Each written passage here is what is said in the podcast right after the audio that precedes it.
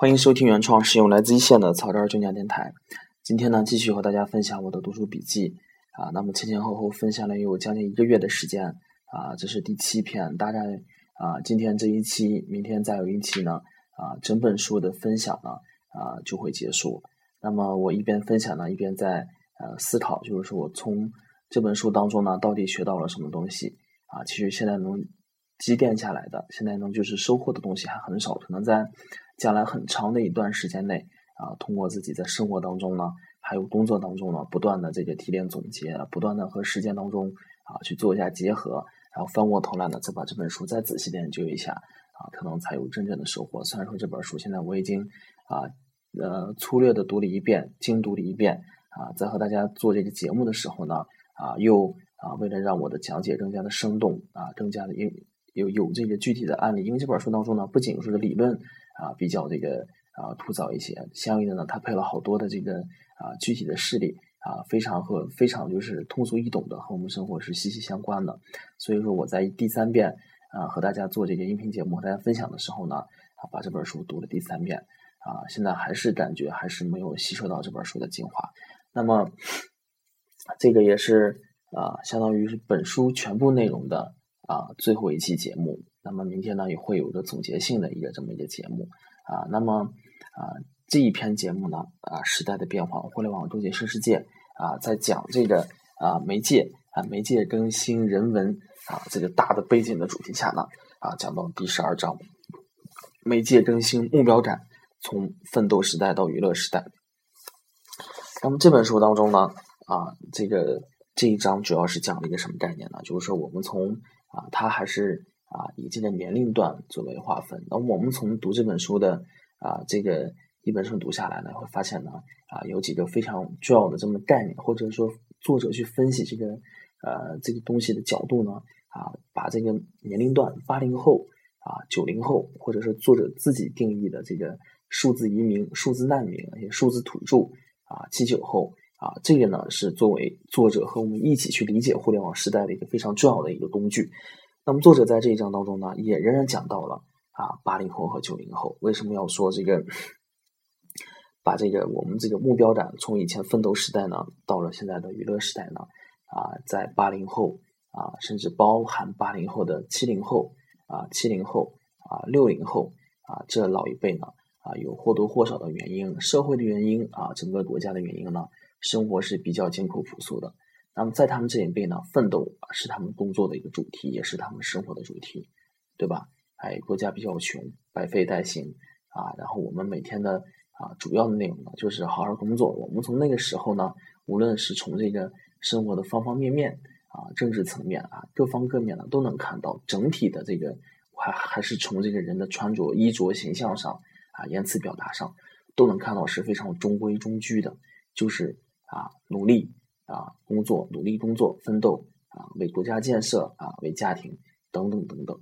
那么啊，进入到了这个啊两千年以后呢，或者说是说改革开放以后呢，人民的物质文化啊有了极大的改善。那么我们基本可以这样断定，就包括我在内的这一代八零后呢，我们的衣食呢是基本就不愁了，对吧？因为我们不愁了，所以我们关注的点呢不仅仅是奋斗。我们一出生的时候呢，跟我们老一辈跟老一辈跟我们的父母那一辈呢，有着极大的区别。他们出生以后呢，没有吃，没有穿，温饱问题亟待解决。那我们这一代出生以后呢，虽然说相对来说呢，啊，虽然说你说咱们现在这日子大刀小康没有，还没有，但是比起那一辈呢，已经是强了好多了，对吧？生存已经不是问题了，啊，吃饱穿暖也已经不是问题了。所以这个时候呢，我们这个啊，生活和工作的主题呢，就发现就发生了变化。我们转向了一个娱乐时代，这个时候呢，作者呢啊用了一个名词啊，他通过一个这个啊一个这种马斯洛马斯洛的这个啊这个需求理论呢啊对这个变化呢做了一个非常精准的分析，就是说我们解决了温饱以后呢，我们会越来越往上啊达到自我实现啊这等等等等的需求，于是呢又从一个奋斗的时代解决温饱的时代呢，到了一个啊实现自我的娱乐时代。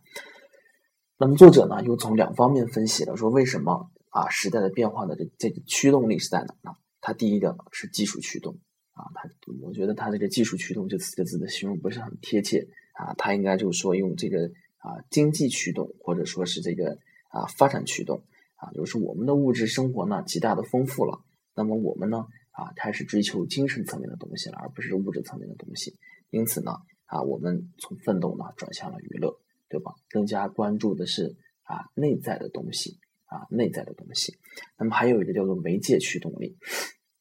那么作者呢就是说讲这个啊，我们就能看到，就是说这个啊媒体呢在这个啊社会的变化当中呢，起到了一个非常就是不可忽视的一个作用。那么非常一个典型的代表就是芒果台，对吧？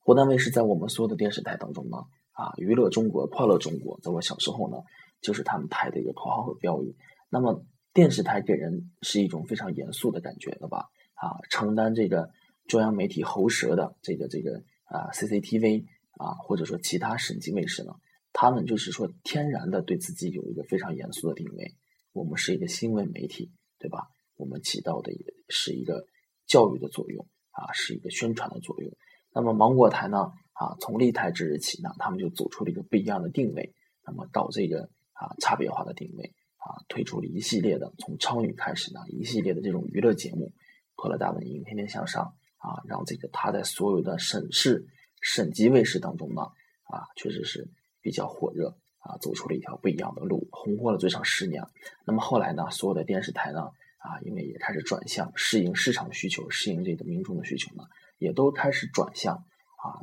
以前呢，就是说湖南卫视一家在搞这个娱乐节目啊，娱乐至上。后来呢，我们现在能看到所有的啊省级卫视呢啊都开始大搞娱乐啊，甚至一度呢啊开始鞭刑啊，直到这个广电总局呢下了这个限娱令啊，这各家媒体呢啊各家这个省级卫视啊卫星电台呢啊这才稍稍有所收敛。作者对这个的判断呢，我认为是非常恰当的。媒介。啊，在这上面的推动能力、驱动能力呢，它的作用是不可小觑的，不可小觑的，对吧？啊，那么这是两个驱动力，那么表象是在哪里呢？就是说，我们说从这个奋斗时代到了娱乐时代，它表现在哪里呢？作者也讲了这么三个，第一个是我们的工作娱乐化。作者本文的作者呢是在外企工作了十几年啊，一直以这个啊严肃，像西门子啊这种公司呢啊非常的严肃啊流程化啊，就是说各司其职。那么来了腾讯以后呢，发现和他工作在一起的呢，八零后越来越多，九零后越来越多啊。从这个啊职员的这个啊自己的这说话上、动作上，甚至是办公环境上、公司文化上呢，他都感受到了一个前所未有的一个冲击，对吧？工作和娱乐呢啊已经很难去区分开来，工作呢变得越来越娱乐化啊。这个呢啊也是有很大一部分原因的。我认为就我。自己去理解的话，首先是从业者的一个特性决定了工作越来越娱乐化。另一方面呢，我们这个像腾讯这样的公司，我们面对的八零九零后群体呢，也需要我们在工作当中呢，不断的去啊追求个性、解放思想。有这种啊有个性的人、富有娱乐精神的人、富有娱乐精神的员工呢，才能为啊这种有个性的、富有娱乐精神的客户呢，去帮他们解决问题。那么第二点呢，就是教育和学习的一个娱乐化。那么寓教于乐呢，就是啊，我可以说是作为一个八零后呢，我完整的看到了这个啊教育理念的一个变化。从我小时候开始呢，啊，从这个棍棒教育啊，可能不是很贴切，就是说一种死学状态下的教育呢，在我这个初初中开始呢，出现了叫做寓教于乐啊，娱乐式教育。那么啊，包括你无论是这个。啊，在一个传统课堂上的一个教学形式，还是借助最新的这种教学工具，包括我们一直有的流传的一个笑话，叫“步步到点读机，哪里会点哪里”，啊，有这样的一个笑话的段子，啊，到现在啊，娱乐寓寓教于乐，或者说娱乐教育呢，已经完全成为了共识，已经完全成为了共识。啊，在这本书当中呢，举了一个美国这个啊一个少儿节目，啊，举了一个少儿节目，啊，就是说这个芝麻街。啊，就是类似咱们小时候看那种节目，以这布偶玩具啊，跟大家讲故事，教大家一些做人做事啊，生活小习惯，以这个为代表呢，发现我们学习教育呢，越来越娱乐化了，而不是那么的死板。那么，对吧？那么第三点呢，就是说我们的生活呢，也是开始娱乐化了，生活是开始娱乐化了啊，可以说这是一个娱乐至死的一个年代。我们啊，能看到好所有的在我们生活当中接触的所有的东西呢。跟娱乐两个字是分不开的。在前段时间呢，啊，因为这个呃网上呢出现了这么一个事件事件，就是说一个开国上将啊去世了，还有一个娱乐歌手也去去世了。但是前者的影响力呢啊，实际上我们来看呢，前者啊同样是对于我国来说哪个的作用更大一些呢？对吧？都知道。但是前者的影响力呢是远远不于后者的，因此呢，就有人在感慨说我们这个社会，我们这个时代呢啊已经开始乱了，我们价值观扭曲了啊。当然可能说的有些极端，但是他的这个呃他这个呃意见呢，我认为是有那么一点啊正确的地方在那里。确实我们这时代呢确实是啊生活完完全全的娱乐化了，对吧？啊，可能一个教师啊一个月的工资呢都比不上啊一位歌星出来唱一首歌。啊，能挣的钱多啊，但至于说它是好是坏呢，我不做评价，不做评价。那么这个呢，就是说作者呢在本章节当中呢啊所理解的，从奋斗时代到这个娱乐时代啊，作者自己的理解，从啊推动力再到表象上呢，作者自己的理解。那么截止至此呢，本章媒介更新人文呢啊已经就是全部都讲完了。然后在这个章末呢，然后啊作者呢就是做了一个啊总结。做了一个总结啊，从这个科技与媒介更新它们之间的关系呢，然后作者下了一个定论，就是说科技啊和媒介在更新的话啊，催生出了一个自我的时代。自我这两个字呢，我们从这个初中的时候，大概两千年左右的时候呢，就是说我们八零后、九零后啊，从这个啊这个八零后、九零后这一代的教育的问题上呢，引申出了啊他们是自我的一代啊，独生子、自我啊、自私。对吧？啊，这个是已经是成为一个社会的热点话题。那么作者呢，在这里呢也谈到了这个话题，就是催生出了自我时代以后呢，作者判断呢，它不并不是一个社会的啊一个畸形，就是说，并不是说一个非常非主流的小众的这么一个发展方向。而